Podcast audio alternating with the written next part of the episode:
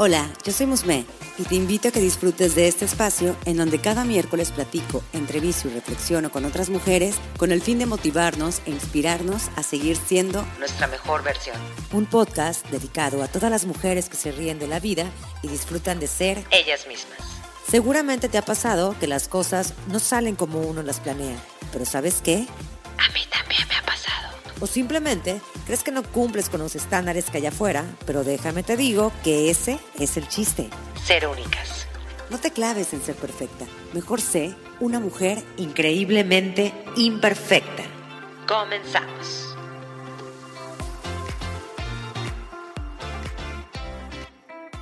Bienvenidas a un miércoles más de Increíblemente Imperfecta. Hoy me acompaña una mujer que conocí en el Speaker Lab que tomé hace apenas menos de un mes y estoy muy contenta que mi compañera de lab hoy sea parte de mis invitadas a este espacio. Para mí es muy importante ser abierta y clara en temas que puedan inspirarte, que puedan llevarte a ser tu mejor versión, que puedan mostrarte esa parte que todos los seres humanos tenemos y que es precisamente nuestra vulnerabilidad. Cada quien vive episodios en su vida en el que debe de aprender a lidiar con ellos Muchas veces la vida nos llega a poner en situaciones que nunca pensaste vivir y sobre todo afrontar. Situaciones que pueden cambiar tu vida en un segundo y es ahí donde más debemos de ser capaces de brindar una mano, de ser empáticas, de ver las formas de poner nuestro granito de arena.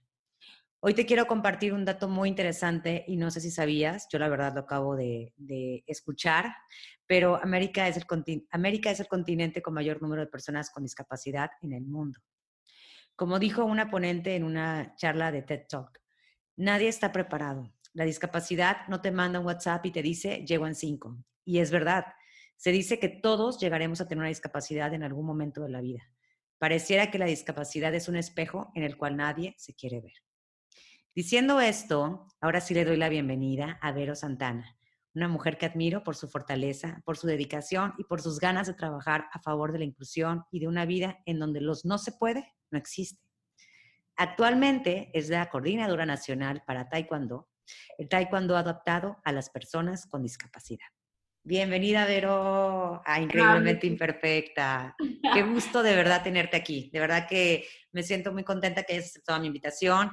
Te conocí hace poco, sin embargo, bueno, fueron tres meses que estuvimos ahí en el Speaker Lab y la verdad que lo que mencionabas, todo el mensaje que, que estabas creando, porque pues, nos preparaban para eso, era, era algo de admirarse, ¿no? Y era algo de que también llamó la atención, porque honestamente luego en el día al día uno asume que pues que, que uno está bien, ¿no? O sea, todo pues, normal, ¿no? O sea, pero ya cuando empiezas a ver que también existe eh, pues este, este mundo, esta falta de aceptación, esa falta de empatía, esta falta de inclusión ante las personas con discapacidad, es cuando dices, wow, o sea, todo el mundo que hay atrás, que no nos fijamos, que no nos ponemos atención realmente.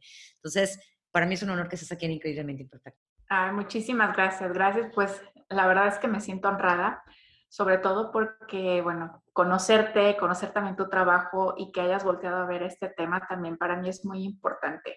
Es un tema que no se habla o no se quiere hablar y es muy complejo enfrentarnos a nuestra propia realidad. Entonces, entre más se difunde el tema de la discapacidad, el tema de la inclusión, eh, creo que realmente estamos avanzando como, como merecemos, como sociedad, como humanidad, ¿no? Al final de cuentas. Pues bueno, acabas de decir algo muy importante y me encantó, ¿no? Lo de, pues no te mando el mensaje que en cinco minutos llega la discapacidad, ¿no? O sea, la verdad es que no. Y al no poder verla, confrontarla, asumimos que, que pues tenemos la vida comprada y tranquila todo en una zona de confort, ¿no? Sí, la verdad que sí, o sea, cuando estaba investigando más del tema y sí me hizo como mucho sentido, porque uno asume que está bien, que, que, siempre va a estar bien, pero honestamente luego no nos enfocamos a ver, ¿y qué tal si no? ¿Y qué tal si un día pasa? Digo, no es que, o sea, que incite a que estemos viviendo con un miedo, ¿no? pero simplemente ser empáticos ante las situaciones que están sucediendo con otras personas para nosotros también pues poder estar dándoles la mano y apoyando y, ponernos tantito en el lugar de las otras personas. Así que para mí es muy importante ese tema. Qué bueno que, que tú para que empieces a, a, platicarnos un poquito acerca de, primero, tu historia. Me gustaría que platicáramos acerca de tu historia. Yo recuerdo que me escribías y me platicabas un poco sobre esa parte que tuviste en la que sufriste mucho dolor, sufriste bullying, en el que eh, no podías caminar bien, eh, y ya después que tomaste una operación, que tuviste una operación reciente, pero me gustaría que me platicaras antes, ¿cómo, fue tu, tu, vida en ese entonces? Bueno, fíjate, yo nací con una eh, luxación congénita de cadera. Es un padecimiento congénito que no sabemos de dónde viene. Eh, bueno, sí es un tema hereditario, ¿no? Por parte de, de, la parte de mi madre, de toda su, su, todo el resto de la familia, algunas personas lo tuvieron, pero en mi caso fue muy significativo, ¿no? Porque pues no se dieron cuenta hasta los dos años, me parece que, que, yo pues ya medio empezaba a caminar, ¿no? Entonces ahí, bueno, empiezan los focos. Eh, mis papás, bueno, pues me llevaron a los, a los, sí, a los médicos y eh, me operaron tres veces. O sea, estaba yo muy chiquita. Hace muchos años, o sea, en ese tiempo, la, la, la medicina pues era otra. Hoy es mucho más fácil eh, atender ese tipo de padecimientos. Es más, o sea, hasta con un mes o dos meses sin cirugía en muchos de los casos, pues la mayoría de las personas sale, principalmente porque es un padecimiento que em, es referido hacia las mujeres. Entonces es muy propio de mujeres, sí hay en hombres, pero en una menor escala. Entonces, bueno, pues ya esto, me operaron, ¿no? Eh, muy doloroso, yo te puedo decir al día de hoy que me acuerdo, porque fue muy impactante para mí, estaba muy chiquita. Eh, y de ahí, bueno, pues mis papás eh, hacían todo lo posible por protegerme, ¿no? Porque no me pasara nada. Porque los médicos les dijeron a mis papás que pues no podía correr, no podía eh, hacer muchas cosas, que tuviera mucho cuidado para caminar y todo, ¿no? Sin embargo, yo creo que llega un momento en que la misma, pues la naturaleza, ¿no? Hace que poco a poco, pues tu cuerpo vaya reaccionando de cierta manera y desde también el punto de ser una persona muy inquieta desde, desde bebé. Entonces, no me podía yo quedar quieta por lo que me cuentan mis papás. Siempre estaba brincando, brincando, brincando, brincando, brincando. Bueno, después de ya un tiempo, eh, pues como por ahí de los ocho años, bueno, de, perdón, me regreso un poquito.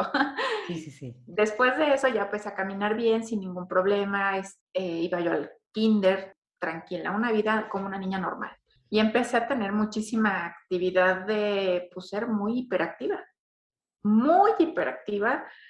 Em, yo creo que era hiperlatosa porque nunca me medicaron y esas cosas y no creo que al día de hoy yo, diría, yo digo, bueno, pues qué bueno que nunca me medicaron porque yo era muy latosa. Entonces mis papás dijeron, bueno, pues hay que meterla a algo, ¿no? Natación. No, pues no. Yo el agua y yo no. Y luego eh, era ya venía un tema a los 8 o 9 años de disciplina. Entonces, de la disciplina que yo debía de tener, porque de plano era, se, les, se me olvidaba que tenía yo un tema de cadera. Me metieron a taekwondo y ahí me dijeron, ahí te quedas, ahí te quedas, la disciplina, no sé qué, ¿no? Entonces, mi cuerpo empezó a, a pues a, a, tener mucho más actividad física, obviamente, pues ya ahí toda la energía salió, ¿no? Y em, pues punto número uno, me empecé a enfrentar a una realidad restrictiva. Por restrictiva, digamos que positivamente por un tema de límites de valores, de estructura de vida, ¿no? Y el taekwondo me ayudó mucho. Creo que llegó en el momento preciso cuando era la más rebelde. Al momento de que llega, pues en ese momento la población, o digamos mi, grupo, habíamos solo dos niñas y eran como 20 niños. Entonces, pues así era antes el taekwondo, había muy poquititas niñas. Y em, como es un deporte de contacto, no me gustaba. No me gustaba y yo me quería salir y mamá, por favor, sácame. Este, no, pues a ver si ahí aprendes y por favor, bueno, ya voy a portar bien. Eh, hice un examen y me prometieron que después del examen de, a mi grado de cinta amarilla me iban a sacar, ¿no? Y me acuerdo muy bien que mi maestro en aquel momento dijo, eh, pues sabes qué, va a haber un torneo ve al torneo y después te sales. Bueno, pues ahí voy, muerta de miedo. Llegué al torneo y todo, dejé de ser la que brincaba por todos lados porque estaba muy impresionada y muy espantada del tema, ¿no? Y sorpresa, bueno, pues total, pasé a pelear y todo y, y gané. Gané, no me lo esperaba y ahí descubrí que me gustaba, que me gustaba el taekwondo. Ya nunca más pedí, oigan, sáquenme, este, ya lo voy a hacer, ya me a portar bien. Solita empecé a, pues, asimilar yo creo que todo esto, ¿no? Al día de hoy el taekwondo para mí es mi columna vertebral porque me ha sacado de muchas cuestiones, eh, tanto emocionales como físicas, ¿no? Y obviamente en el taekwondo pues manejamos de todo, todo tipo de patadas. Yo nunca me, eh, me limité, digamos, a decir, no puedo hacer tal patada como todos, ¿no? Yo me esforzaba y me esforzaba y me esforzaba. Hay que estirar, entonces como mi cadera seguía, no estaba al 100, estaba un poquito chueca, pues yo no me podía sentar bien, ¿no? Y había patadas que no me salían bien de un lado y del otro lado sí. Y así fue, ¿no? Poco a poco, poco a poco. Y después ya entrando a la adolescencia, pues empezó a estar un poquito más marcado el tema porque pues ya era un nivel competitivo. Eh, decidí no continuar en el alto rendimiento porque pues algo yo sentía en mi cuerpo y, me, y estudié mi carrera, ¿no? La psicología. Y de ahí, pues nunca dejé el taekwondo, pero me empezó a interesar el tema de la discapacidad porque em, de repente digo un tema, mm, por ejemplo, este, oye, no puedes usar cierta ropa porque se me veía diferente, porque era evidente mi cadera. Pero para mí, a mí no me importaba, yo quería entrenar, yo quería correr, yo quería sacar toda mi energía. Eso era lo único que yo quería. Mis papás no me decían ya gran cosa, pero cuando mi papá empezó a ver que ya estaba en un nivel muy alto, sí me decía, ten cuidado, te duele, dime, avísame, muy preocupado, me acuerdo, pues por esa parte, ¿no? Y de repente lo que es, eh, pues ahora sí que la mente también, me desconecté de mi cadera y no quise saber nada más y me hice mi vida normal, mi vida normal hasta que precisamente, como bien mencionaste, empezó un tema de bullying. Eh, curiosamente, no tanto en la universidad, sino más bien en mi mismo entorno del taekwondo, curiosamente. De, este, no, no ella no puede patear, eh, no, no puede ser más veloz, no puede hacer esto, pero pues nadie sabía la, verdad, solo yo. Y eh, me exigía, y yo me exigía y voy a correr y voy a correr todos los días y corría cinco kilómetros y corría de más y llevé a mi cuerpo al límite. Eh, también sufrí bullying por parte de, pues, de amigos, amigas cercanos, por también, eh, pues, mi ex marido, también era como que un tema de, es que siempre caminas chueca, ¿no? Y entonces para mí era muy difícil enfrentarme a esa parte, pero lo, yo lo compensaba con, yo soy muy buena en esto, yo soy muy buena en aquello, yo me voy a exigir, yo sí hago ejercicio, yo me cuido. Em, y, bueno, pues tengo una, una carrera y pues tengo un trabajo, ¿no? Y no me han dicho nada y aguanto. Entonces también esa parte de la autoexigencia para darte valor, ¿no? Realmente era para darme el valor y decirme a mí misma, yo puedo, yo puedo. Pero era muy difícil em, callar tantas cosas, ¿no? Callar, a tanta gente es horrible, no se puede, y te atacan y te atacan. Y a veces te, te vuelves como, mm, pues como, te pones como un impermeable, ¿no? Y sigues por la vida y te llegan pedradas de todos lados, ¿no? Entonces, bueno, eso fue lo que pasó hasta bueno, llegó en la etapa de mis embarazos, nunca tuve problema, nunca tuve problema en mis embarazos. Me preocupó mi hija cuando nació, evidentemente, por ser una condición congénita. Gracias a Dios está bien, o sea, ella no tuvo ningún problema. Y eh, bueno, pues mi vida continuó, ¿no? Y como por ahí de los, sí, hace como unos 10 años más o menos, pues me nació el, dije, bueno, ya también ya tengo hijos, ¿no? O sea, qué padre, ya tengo mi carrera, ya tengo esto, lo otro, ¿no? Voy a correr.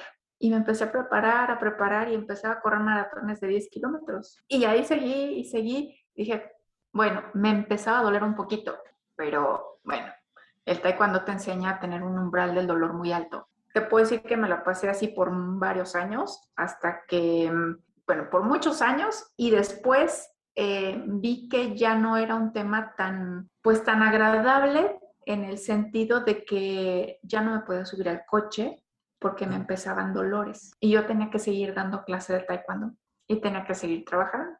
No era tan agradable porque llegaba un momento en que yo me sentía limitada en hacer ciertas em, técnicas pero pues agarraba a mis alumnos y les decía, tienes que hacer esto, esto y esto, y pues ahí solucionaba el tema, ¿no? Cuando entro a trabajar, a agarrar el para taekwondo de una manera más formal y todo, pues viajo mucho. Viajo mucho, sube y baja aviones, corre para acá, para allá, pero yo seguía sin darme cuenta de lo que me estaba pasando. Hasta que justamente llegando la pandemia, mi cuerpo se relajó, empezaron como que las alarmas en ese sentido. Y empecé con un dolor de rodilla, busqué mucho la atención de médicos, eh, de alguna manera con una medicina regenerativa, ¿no? Se agoté, agoté todas las posibilidades hasta que di con un buen ortopedista, muy, muy bueno, y me planteó la realidad y es, no solamente es tu tema de, la luxación congénita, ya traes un desgaste fuerte de cartílago, es decir, tus huesos se están tallando uno con el otro. Y yo, yo iba por un tema de rodilla. Y me dijo, no, la rodilla te está avisando que después de la cadera viene la rodilla. Y así como he tomado decisiones de voy hacia adelante y vamos, y dije, pues opérame. En verdad, ya no puedo. ¿Qué implica? Pues implica, es un riesgo, eh, te tengo que poner una prótesis, vas a volver a aprender a caminar, tu vida va a tener un, va a detenerse un momento, y, pero como que me, me lo dijo dándome ánimos, ¿no? Llega el día de la cirugía, yo convencida, sin nerviosa, me dijo, te vamos a hacer esto, esto y esto, y al otro día te voy a levantar a caminar. Decía, no, ¿de verdad? Dijo, sí, al otro día, y me la cumplió. Me operaron, me sentí perfecta, al otro día parte a caminar. Y ahí, en ese momento, fue cuando eh, me cayó como que la empatía al 200%, así, ¡pah! Si yo sentía y, comprendía a la gente y mi trabajo era precisamente estar con ellos, porque yo sabía que no, lo que era no poder patear, no poder caminar, no poder tener una buena relación con, con una pareja, con mi grupo de amigos. En ese momento, cuando me dijo, párate a caminar y me dio las muletas, no sabía yo caminar no pude, no pude. Le dije, no, no, a ver, así, así, así, pierna derecha, pierna izquierda, muleta. Mi hijo me ayudó, mamá, a ver otra vez. Entonces, qué impresión porque mi propio hijo, pues me estaba viendo de, de, mamá, ¿cómo es posible que, que hace rato podías caminar antes de la cirugía y ahorita ya no puedes? Entonces, perdí esa conexión un poco y obviamente pues perdí todo el tema de, de, la coordinación, ¿no? Me costó mucho trabajo, mucho, mucho trabajo aprender a caminar, dar dos pasitos era, era lo, lo máximo, ¿no? Y pues fue un tema otra vez de, de empezar desde otro punto, de poner en marcha sí la empatía, la resistencia, la resistencia en el sentido de que no me puedo cansar, en el sí puedo, aplícalo porque lo tienes que aplicar, porque te tienes que mover y porque tienes que continuar viviendo desde otro punto, desde otro, otra perspectiva, ¿no?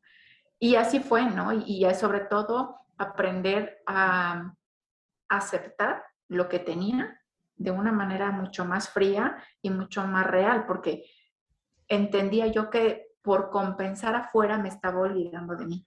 Y esa parte me pegó muy duro, muy, muy fuerte. Entonces, eh, ahí aprendí que dije, se acabó. Ahora sí soy yo, es para mí, acepto lo que tengo, porque el hecho de que me hayan quitado un buen pedazo de mi, de mi cadera y me hayan puesto una, una, prótesis, pues ya eres una persona con discapacidad porque te falta algo. Y porque tengo ciertas cosas que no puedo volver a hacer ya. Entonces es un choque muy fuerte de decir, caray, yo lo estaba haciendo y pensé que lo estaba haciendo bien en el sentido de estoy ayudando a las personas con discapacidad.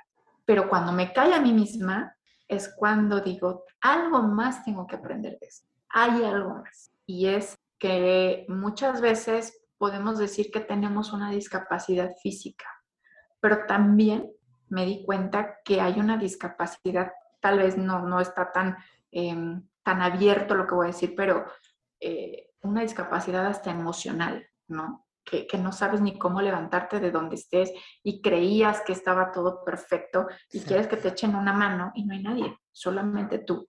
Eso es lo que me ha ayudado mucho. Em, ahorita, después de, ese periodo, de esa parte fuerte de no poderme levantar, de entender que era utilizar bien una silla de ruedas, de lo que. Me pasó también que llegué un día saliendo del hospital a un... Me fui con mi hijo a comprar un café y se quiso estacionar en el lugar de las personas con discapacidad y unos jovencitos estaban ahí y no les importó que, que yo me bajara con las muletas y me estacionara mucho más lejos porque dimos dos vueltas, ¿no?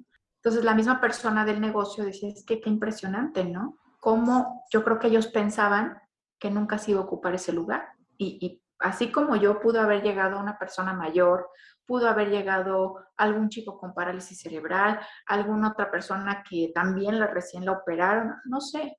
Al final de cuentas, te das cuenta que esto es en serio, o sea, que realmente te da coraje. A mí me dio mucho coraje, ¿sabes?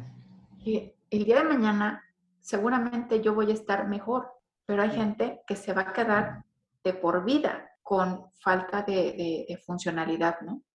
Y entonces llegar a esos lugares y estén ocupados, pues realmente es muy frustrante, ¿no? Y em, pues bueno, ya ha, ha pasado el tiempo, ha sido un tema complejo todavía. Si bien ya camino, ya puedo manejar, todavía me falta fuerza en mi pierna todavía me falta, de repente me voy un poquito de lado, pero curiosamente, eh, a pesar de que la gente, qué impresión, a pesar de que la gente, ciertas personas saben lo que me pasó, se siguen burlando de mí. Wow. O sea, todavía te vas de lado y digo, wow, qué falta, o sea, qué nivel de conciencia estamos hablando, hasta dónde habría que llegar para que se pueda comprender y empatizar a los demás, ¿no?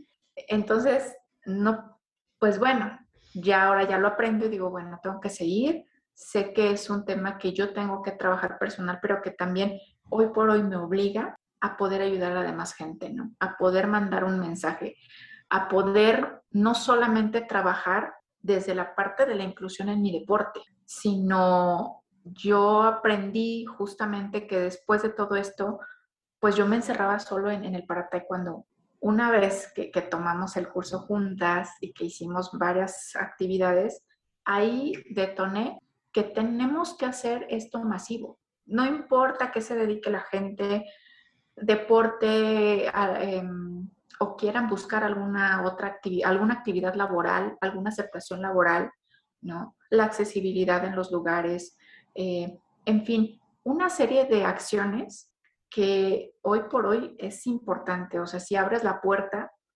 a este mundo, te das cuenta que hay una inmensidad de necesidades, pero la gente cierra la puerta y la gente, vuelvo a lo mismo, eh, me he, he, podido constatar que, que no les gusta ver a las personas con discapacidad, no les gusta, porque quiero pensar que también es un espejo, ¿no? Sí, entonces es un trabajo muy fuerte, muy, muy fuerte. Pareciera que a nivel mundial es una minoría, pero esa minoría, desde mi punto de vista, es necesaria. Es necesaria porque si no hacemos conciencia en esto es al azar, el día de mañana un accidente, un, no sé, alguien que a lo mejor cree que está en un periodo de embarazo y está todo de una manera, va corriendo, va marchando de una manera positiva, y de repente no sabemos si al momento del parto hay alguna complicación, ¿no? O durante el periodo del embarazo hay alguna alteración genética y, las mamás, los papás, las familias se enteran hasta el nacimiento, ¿no? No, la verdad que es un tema que, como, te, como lo mencionábamos al principio, o sea, no te va a mandar un WhatsApp, ¿no? O sea, las cosas suceden en un segundo y tu vida puede cambiar. Y ahorita que comentas todo, y la verdad que, qué triste y qué lamentable lo que mencionaste, o sea, el, ejemplo que acabas de dar de que fuiste y que te querías bajar, esa no como a otro lugar. Honestamente, yo he visto esas, esas situaciones, o sea, a mí también me, me molestan y porque yo sí soy como que muy cuidadosa en eso, o sea, como que inclusive te puedo decir que hasta cuando llevo a mis abuelas, bueno, a, mi abuela y a mi tía, su hermana, que ya son personas mayores, a una plaza, ¿no? Que les encanta salir no me gusta estacionarme en los lugares em, de discapacitados porque siento que, que, o sea, que no les corresponde todavía a ellas, o sea, camina más lento, pero siento que, no, no, o sea, como que yo tengo ese respeto, me explico, y luego he escuchado comentarios de amistades o de que vamos en el coche, ay, pues es que no, no creo que llegue nadie, pues es que no sabes. Y este es un ejemplo muy sencillo con el respecto al estacionamiento, pero que hay también de, mm, de otras situaciones, o sea, de que luego inclusive hasta la misma sociedad no nos, en, en negocios o, o, en diversos lugares o inclusive hasta de pensamientos, no se ponen en el lugar de otras personas, ¿no? O sea, de que también forman parte de una sociedad, o sea, también tenemos que incluirlos, así como hay diferentes eh, ideologías, hay diferentes formas de pensar, etcétera, también hay personas con necesidades diferentes que también requieren cierto involucrarlos dentro de todo lo que, lo que es la vida cotidiana la vida cotidiana, que eso es, o sea, indispensable, ¿no? ¿Tú, ¿Y tú cómo lo has ido viendo dentro de, de, ahorita que estás como directora de, para Taekwondo, ¿tú cómo has ido viendo toda esta aceptación? Porque, por ejemplo, eh, sé que algunos alumnos tuyos también estuvieron en las, en las Olimpiadas. ¿Y cómo fue toda esta? O sea, yo siento que ahorita veo que hay, bueno, eso es lo que yo creo, ¿no? Desde mi perspectiva y desde mi ojo, ¿no? Que luego le dan cierta difusión a, los Juegos, a los Juegos Olímpicos, pero a los Paralímpicos casi no. O sea, ¿tú cómo has ido viendo todo esto? ¿Crees que ya hay un crecimiento y crees que hay una mm, aceptación que va poquito a poquito? ¿Qué, has visto? Fíjate que cuando yo tengo, eh, más bien me, me, ofrecen coordinar el para taekwondo de México, no había prácticamente nada, había muy poquito. Entonces había que sembrar eh, precisamente la primera semilla para mí que era muy importante, que era la aceptación. Pero la aceptación de las personas con discapacidad no desde el punto de la lástima, no desde el punto del, ay, pobrecitos, vamos a darles una medalla. No. Eh, porque cuando entré al tema y empecé a, estudiar un poco más y sabía de lo que se trataba, eh, precisamente el reto era muy grande o sea, el reto era muy grande. Eh, empezamos con, a nivel competitivo con 20 atletas nada más, pero había, o sea, era una mezcla de tantas cosas, pero a la vez era una misma unidad.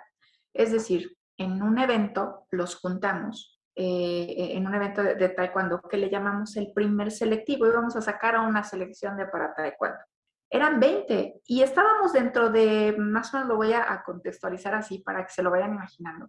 Hay áreas de taekwondo en, unos, en los eventos, en los gimnasios abiertos. Entonces, en cada área, pues digamos, compiten, pelean unos, en otra pelean otras categorías de peso y así. Estoy hablando de la, del convencional, los convencionales.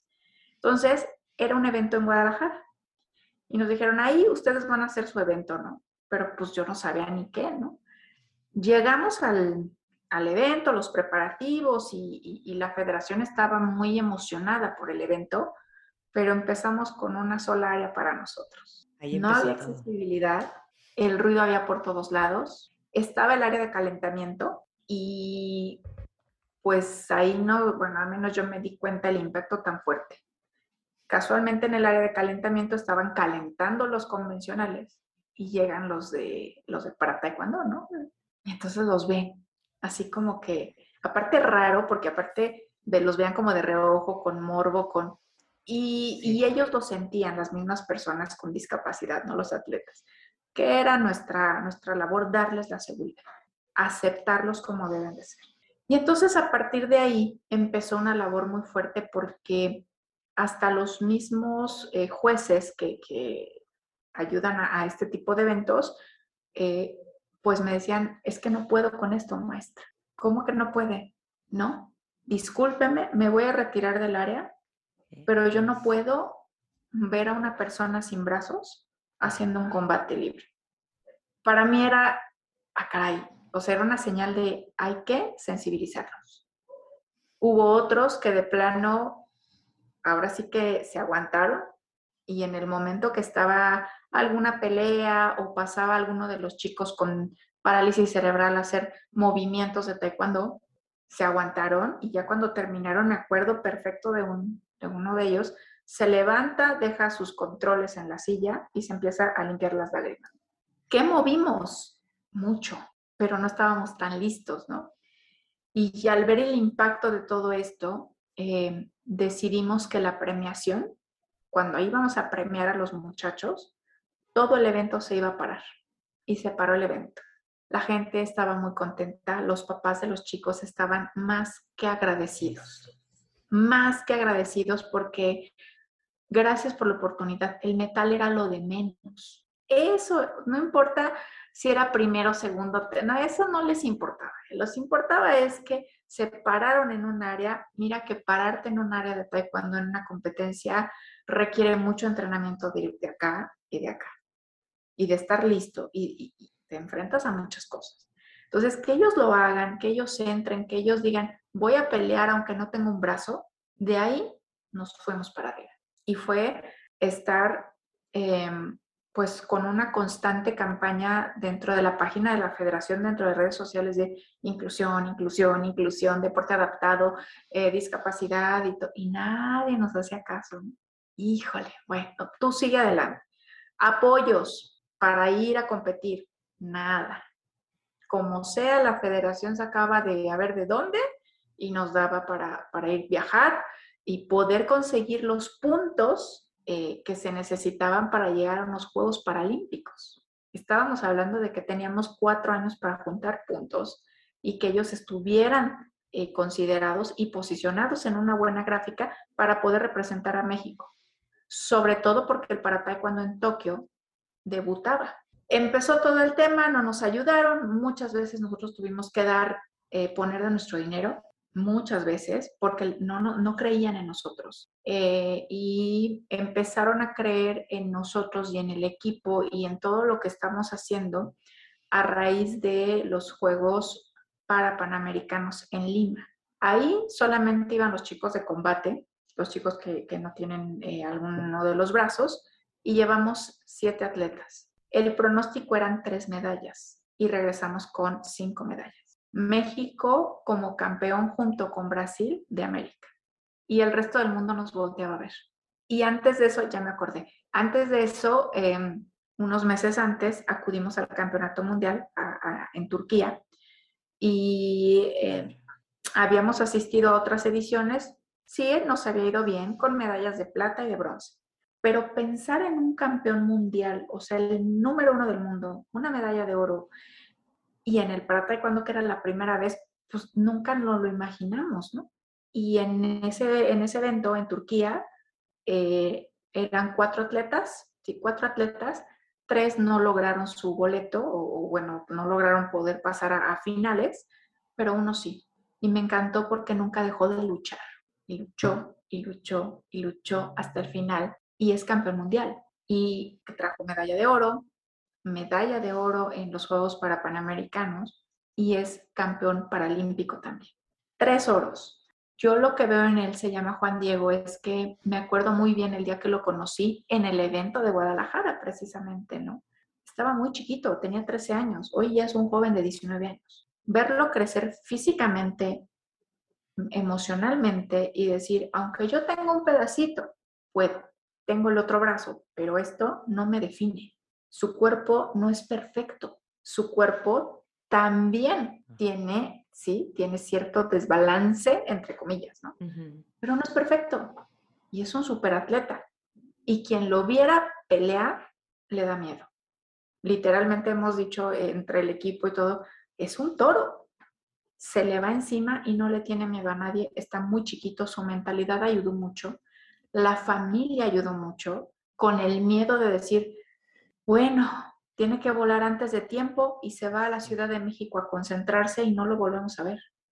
Se fue a los 13, 14 años de su casa y lo metimos al centro de alto rendimiento y al día de hoy es lo que es. Le cambió la vida impresionante, pero si no hubiera sido por la fuerte difusión del para taekwondo, creo que sería muy complicado en este momento decir, híjole, vamos a ver si, si pues, eh, vamos a, tratar de, levantar un poquito más esto, ¿no? Creo que también tiene muchísimo que ver si el apoyo que de alguna manera eh, de mi parte hice un trabajo de convencimiento literal, así te lo digo, casi casi de uno por uno, en muchos casos. Eh, doy cursos a los maestros en para taekwondo, al principio me decían, no, eso no va a pegar. ¿Tú crees que el para taekwondo va a pegar? ¿Tú crees que del para taekwondo va a vivir mucha gente? Y yo decía, es que no se trata de vivir, se trata de servir, porque es una necesidad. Ya llegará después la parte económica que sí llega, no voy a negarlo, pero si primero lo vemos con el signo de pesos, olvídalo. Entonces me tocó capacitar a mucha gente y cuando volteé a ver, en menos de 3, 4 años, volvimos, bueno, cada año hacíamos un selectivo nacional y el último fue en Zacatecas y antes de la pandemia, en el 2019, y llegamos a tener más de 70 atletas. 70 atletas, maestros comprometidos, papas felices, el taekwondo como tal sensibilizado de decir, ah, van a competir los de para taekwondo, ok, que sea un día completo para ellos y que sean las cuatro áreas para ellos. Eso no sucedía. Oiga, maestra, ¿qué le parece? ¿Está bien aquí la bocina o la quito porque veo que, les lastima? Sí, no, hay que quitarla porque tienen hipoacusia los chicos con parálisis cerebral. Está bien, la quito. Oiga, ¿qué le parece una rampa por aquí? Entonces yo dije, ya, ya vamos más para allá, ¿no? Y cuando llega ya el tema de, em, pues de, definir al equipo que se va a los Juegos Paralímpicos, pues viene un tema, pues obviamente de todavía no creemos, ¿no? Qué bonito que México, pues sí, alzó su bandera en un campeonato mundial, bla, bla, bla, es campeón en, pero es para taekwondo. Y eh, los comentarios que me decían era, son conejillos de indias. Yo decía, no, porque hay una parte médica detrás de todo esto, hay una parte científica, hay investigación, si no, no estarían en unos Juegos Paralímpicos. Es muy sencillo.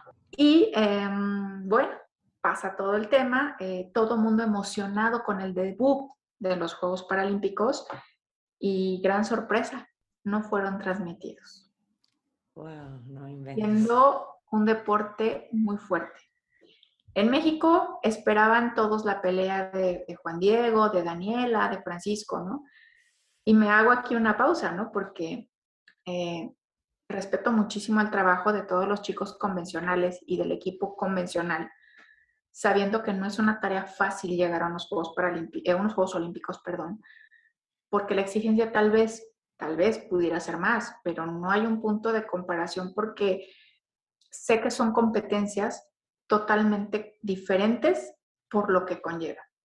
En los Juegos Olímpicos, México no tiene ninguna medalla, ninguna medalla en taekwondo. Y en los Juegos Paralímpicos fue Juan Diego el que le dio al taekwondo de México y al para taekwondo de México la gran alegría.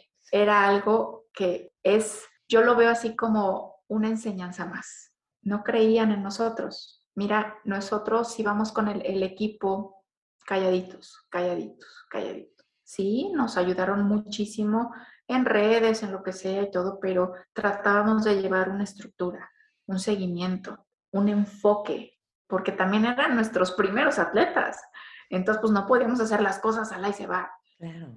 Entonces es la dedicación hacia ellos. Y entonces cuando pasa la medalla de Juan Diego, cuando veo que no se transmiten las peleas y que alguien agarra de sus propios datos allá y dice, voy a transmitir desde Instagram, empezamos a ver cuánta gente se empezó a conectar a las 3, 4 de la mañana. Y yo veía cómo redes sociales explotaban. Ya, fulanito de tal va a pasar a final y luego el otro a semifinal y el otro va a buscar la medalla de bronce. Y, entonces dice, wow, pero ¿por qué tendríamos que hacer esto? Hay un documental en Netflix que se llama El despertar del, creo que es del ave fénix, precisamente. Lo acaban de sacar al año antepasado, no el año pasado, previo a los Juegos Paralímpicos. Se llama Racing Phoenix, ya me acordé. Y es un documental que se lo recomiendo mucho que lo, lo vean, porque precisamente habla del origen que les estoy eh, comentando, ¿no? De todo lo que implica en la discapacidad y de lo que implica luchar contra ciertos paradigmas, mucha sociedad, y que no permitan la accesibilidad y el desarrollo de unos Juegos Paralímpicos. Los querían quitar. Entonces, la historia, ojalá la puedan ver, porque habla de, precisamente, bueno, pues todo lo que ha pasado el deporte paralímpico, ¿quién lo hace? ¿Quién lo, define? ¿Quién, ¿Quién lo busca? Pues un médico que también vio una necesidad con personas después de la Segunda Guerra Mundial y dijo, pero están en una silla de ruedas, pero de acá están perfectos, pero los brazos los tienen perfectos, que hagan básquetbol en silla de ruedas, que lancen jabalina en silla de ruedas. Y de ahí viene todo esto. Eh, el tema aquí es que se sigue arrastrando mucho el contexto económico y de estatus y de etiquetas. Es decir, es más, es preferible ayudar porque deja a los chicos convencionales que a la parte o a, los, a las personas con un cuerpo no normativo. Entonces a ti no te toca, a ti no te toca, no, no me, o no te toca o no mereces tener una inauguración como la de ellos. ¿Cómo no? Pues si sienten, vibran. Y ese tipo de limitaciones sociales hace que precisamente los atletas paralímpicos traigan tantas medallas. ¿Por qué? Porque nos están enseñando que adentro de, de ellos tienen una capacidad que el resto no tiene. ¿Cómo la podemos ver? Hasta que nos enfrentamos a la discapacidad. Oye, ¿cómo pudiéramos, o tú qué crees, que pudiéramos nosotros empezar a ser más empáticos como sociedad? O sea, ¿qué, qué, qué acciones pudiéramos tomar para poner nuestro granito de arena? Y yo creo que entre eh, o sea, poco a poco esto que se vaya como que esparciendo para que podamos em, ser más, eh, invitar a, la gente con discapacidad a, formar parte de nosotros. O sea, realmente no es como que son personas de otro planeta. O sea, puede ser tu hermana, puede ser tu papá, puede ser tu prima. O sea, yo tengo una prima, bueno, yo le digo prima, que tiene, que tiene una discapacidad, o sea, y, el convivir con ella, cuando yo era pequeña, cuando yo empecé a convivir con ella, pues para mí era no, no era normal, era como, yo, o sea, yo sabía que no había algo normal en ella, pero nunca fue un rechazo, o sea, como que desde chica fue como que es tu prima, acepta y todo, y todo súper bien, ¿no? Obviamente ya cuando vas creciendo, ah, ok, entonces lo que ella tiene es síndrome de Down, ok, ya lo voy entendiendo. Y eso me ha hecho ser empática con las personas que también tienen síndrome de Down, que son con las que más he convivido. Pero ya es porque hay parte de, de mi familia que tengo esta, esta historia, ¿no? Y eso me hace más empática. Pero, por ejemplo, hay gente que a lo mejor y no, ¿no? Entonces, ¿cómo pudiéramos empezar a sensibilizar a la sociedad? ¿Cómo, ¿Con qué acciones? ¿Cómo podemos eh, actuar? Fíjate que tocaste un tema bien importante y tu propio ejemplo ayuda bastante. Primero es la información. Si la gente tiene la información en la mano y es una información así como la compartimos el compartimos las cosas en redes sociales, compartir información real, actualizada sobre ellos. Entonces, em, también tiene mucho que ver el entorno en el que uno se desarrolle. Si tenemos un entorno eh, familiar en el que como tu caso, bueno, pues, pues, es una persona con discapacidad y, convive porque es tu prima, ¿no? Pues tienes que convivir y, tiene, y, es un aprendizaje para todos, ¿no? Si bien sin querer, seguramente hay mucho rechazo desde el principio, porque pues al momento de que nacen me ha tocado muchos casos de, de mamás, de mis alumnos, que me dicen, es que cuando nació mi hija, nadie me quiere decir que tenía síndrome de Down y todo el mundo salía llorando. O, que el médico le decía, ni se haga ilusiones, no viven. Ay, caray, espérate. O sea, no, tampoco, ¿no? Falta mucha información, muchísima información. Y vendría bien, eh, seguramente, hacer que las personas con ciertos tipos de discapacidad fueran incluidos en grupos, pero desde el preescolar porque voy a dar un caso, eh, digo, el caso que tú me estás comentando es, es clave, pero por lo menos eh, ahora sí que, te digo que me llegaron las cosas en mi vida así de repente, precisamente con el tema de la discapacidad, porque eh, yo empecé después a dar clases de taekwondo en un kinder, en el kinder de mis hijos. Mira. Ahí estaban mis hijos entrenando desde muy chiquitos. Y de repente la directora me dice, oye, tenemos una niña con síndrome de Down. Llegó porque tenía que llegar, porque es mi camino. De verdad, lo que yo les pueda decir, el gran aprendizaje que vivieron mis hijos, que vivió esta generación, fue muy bonito, porque fue una niña respetada, fue una niña amada, porque las maestras estaban preparadas y eso tiene mucho que ver. Preparadas para aceptarla, para enseñarle las matemáticas, para enseñarle el taekwondo, para enseñarle la pintura y de alguna manera también protegerla, porque al querer sacarla de ese entorno, sus papás eh, pues tenían mucho miedo que la rechazaran. Y sí es cierto, porque salía a la calle y de verdad se oía cada cosa de gente que iba pasando y que decía, no te juntes con esa niña porque se te va a pegar. Y, exacto, y entonces yo digo, ¿cómo explicarles que eso no se pega? Pero es también es un, es un tema de responsabilidad de nosotros. A ver, tenemos hoy por hoy nuestros celulares. Nos preocupamos por la actualización, ¿no? Porque funcione bien. Nuestra computadora tiene que funcionar bien, hay que actualizarla, hay que meterle esto, lo otro. Lo mismo va para acá y cualquier otro de los temas también, eh, otros temas, ¿no? Que podamos mencionar. Pero en este caso de la discapacidad también, hay memes que por ahí circulan mucho sobre ellos también y se me hace un tema, híjole, pues delicado porque eh, si bien ellos son muy fuertes, la mayoría de ellos son muy fuertes, eh, el crear ese tipo de contenido es restarle valor a la información a la investigación científica que es muy, muy fuerte en todo el mundo y que lucha por precisamente dar a difundir este tipo de información real, ¿no? Hay gente que dice, ¿cómo una persona con discapacidad visual está viendo el celular? Y ahí es donde, y se burlan, ¿no? Y quienes estamos en, dentro del entorno decimos, no, creo que el que está mal eres tú. Tu ignorancia no te permite saber que hay una aplicación para personas con discapacidad visual, ¿no? Qué curioso. Entonces, ahí es en donde es importante desde mi punto de vista incluirles, pero sobre todo la, pues la información, ¿no? Y el hecho de empezar desde edades muy tempranas, hoy por hoy yo puedo decirles, mis hijos ya son adolescentes, ya uno de ellos está en la universidad.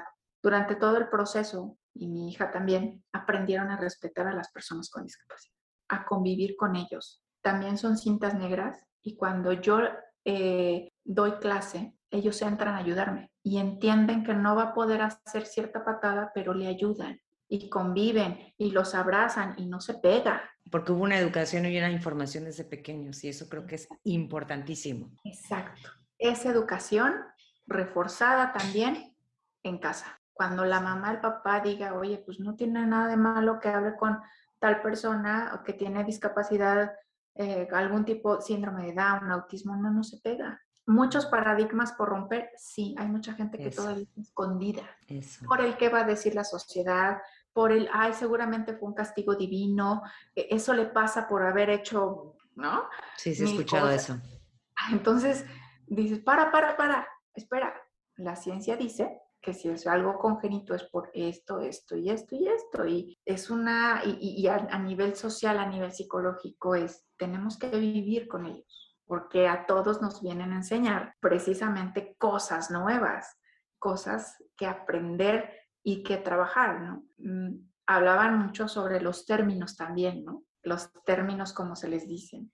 Sí, eso también. ¿Cómo, se, o sea, porque yo te pregunté al principio, ¿cómo se dice personas con discapacidad, no? Exacto, sí, eh, es una persona con discapacidad, pero aunque ahorita hay un nuevo, ah, digo, tanto cambió el logotipo a nivel mundial y, viene una serie de cambios, todavía hay gente que les dice minusválidos, que le, obviamente que les dice tullidos, que les dice personitas diferentes y personas con capacidades diferentes. Y aquí es donde yo digo, a ver, alto, todos tenemos capacidades diferentes. Sí, exacto. Yo tengo una capacidad diferente eh, para la lectura. Habrá gente que puede manejar un auto estándar y habrá gente que no. Exactamente. ¿No? Sí. Em, otra discapacidad, de ejemplo, em, o una capacidad diferente, digamos, es asimilar la lactosa. Hay gente que sí lo hace, hay gente que no, y quien no, pues se limita a comer ciertos alimentos, ¿no? Entonces, partiendo desde esa, de ese análisis, está mal dicho el término. Pero ¿a qué, a qué nos referimos también? A la falta de información. El, punto que volvemos a lo mismo. sí, es falta de información. Y híjole, pues este, hay gente también que nos ha dicho, no solamente a mí, sino a mucha gente que nos dedicamos a esto, al entorno, que, que por qué nos enojamos por, por este, o por qué somos tan, tan repetitivos en ciertos conceptos. Pues es que hasta que la gente lo asimile, ¿no? Hasta que, porque hay que reconocer primero que son personas, personas con discapacidad visual, discapacidad intelectual, ¿no? Y ese concepto merece respeto, muchísimo respeto. Es eso. Pero, y ¿Crees que entonces, eh, digo ya como para concluir este tema y pasar a la segunda parte de la entrevista, ¿tú crees que entonces nos quede un camino largo para la aceptación? Seguramente sí, sin embargo va a depender de cada uno de nosotros, de, las, eh, de la infraestructura que la misma sociedad y los gobiernos hagan. Mientras no exista una nueva regulación o un ajuste en la infraestructura laboral, educativa, de accesibilidad, de salud digna para todos ellos, eh, va a ser complejo realmente eh, que, pues que podamos avanzar, ¿no? ¿Qué es lo clave aquí? Que afortunadamente vienen generaciones eh, de jóvenes muy, pues con otra mentalidad, ¿no? Se habla ahora que algunos en muchos años no quieren tener familia, ni mucho menos, seguramente se van a volcar a ayudar a la gente y seguramente parte de esa motivación pudiera ser la misma familia, ¿no? Porque todos vamos para allá, todos, aunque ya la tengamos, cuando estemos grandes, yo sigo preguntándome, ¿estamos listos para que alguien nos ayude? ¿Estamos listos para afrontar nuestra propia discapacidad? Ahorita yo estoy ayudándole a alguien con una discapacidad para que cuando a mí me toque, yo haya podido dejar una huella o haya podido dejar un ejemplo eh, y que se haga una cadena, ¿no? Y que se haga una actividad constante, una actividad habitual, ¿no? Eso yo creo que eso es lo que nos tenemos que preguntar.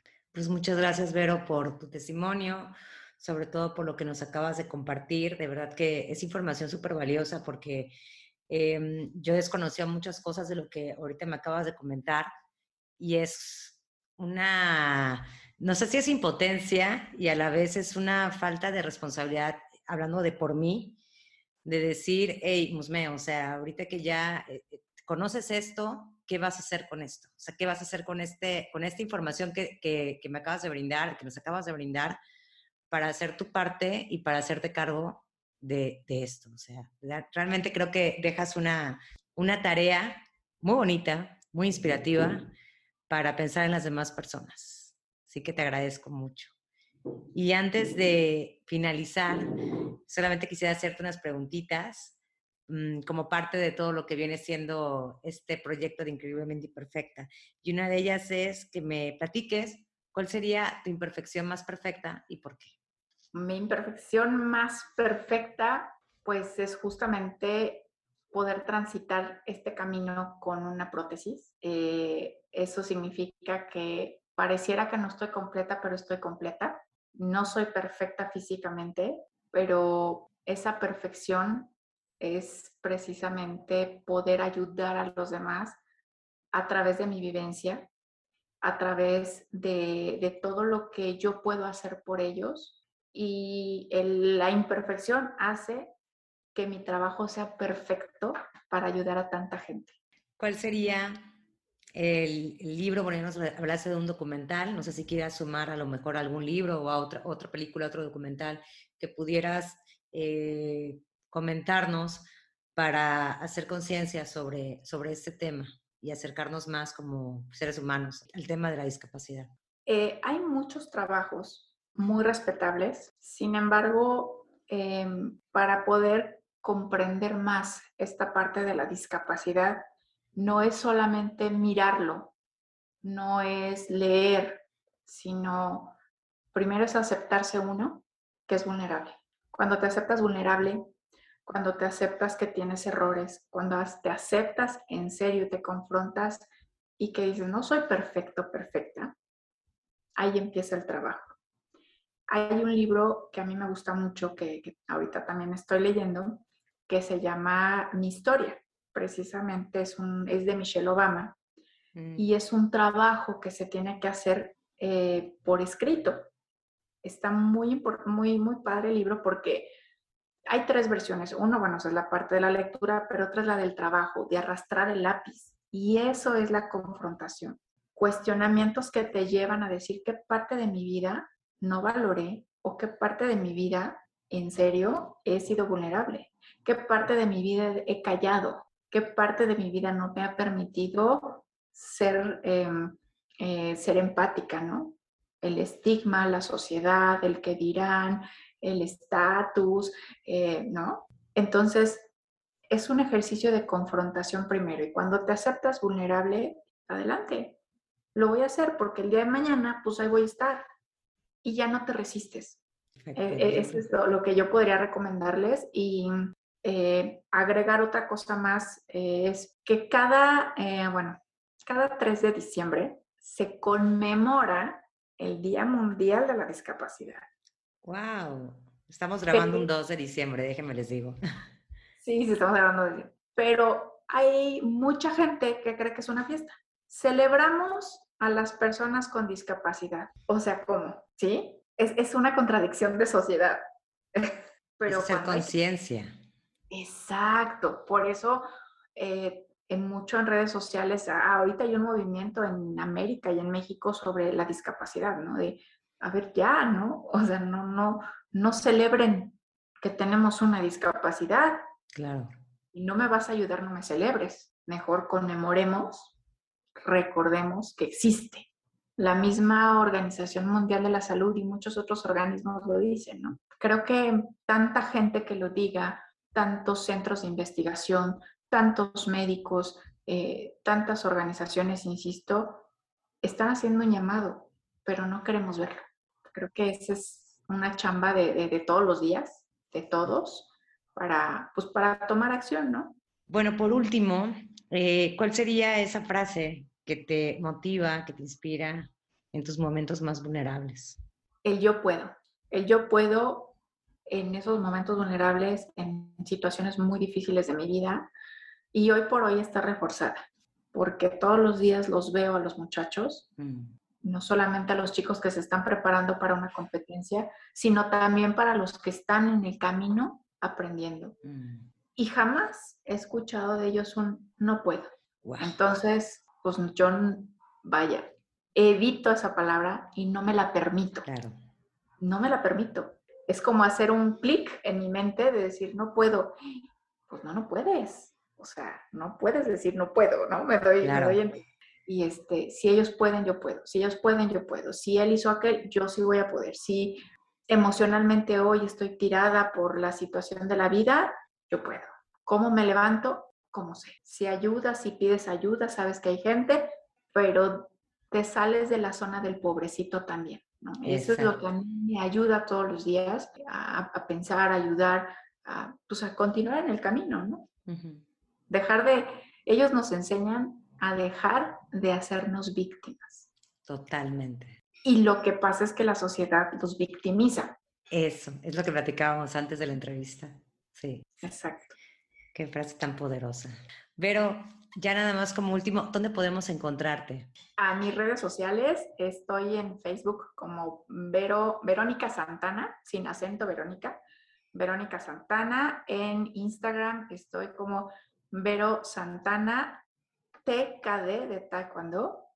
Y eh, bueno, pues próximamente es mi sitio web www.veronicasantana para Taekwondo. Ahí es donde me pueden encontrar. En Twitter también estoy como Verónica Santana. Y también, bueno, pues hay documentales y hay información en la página de la Federación Mexicana de Taekwondo. Ay, pues que muchas gracias. Qué gusto de verdad el que hayas estado aquí en Increíblemente Imperfecta. Gracias de nuevo por todo lo que nos acabas de compartir. Ha sido un honor tenerte aquí, Vero. De verdad te agradezco mucho. Te invito a que me des seguir en Spotify para que no te pierdas cada miércoles nuevos episodios. Recuerda que me puedes encontrar en Instagram como arroba increíblemente-imperfecta y si deseas puedes enviarme un DM. Me encantaría saber qué te parece el podcast, qué temas te gustaría que abordara y sobre todo saber de ti.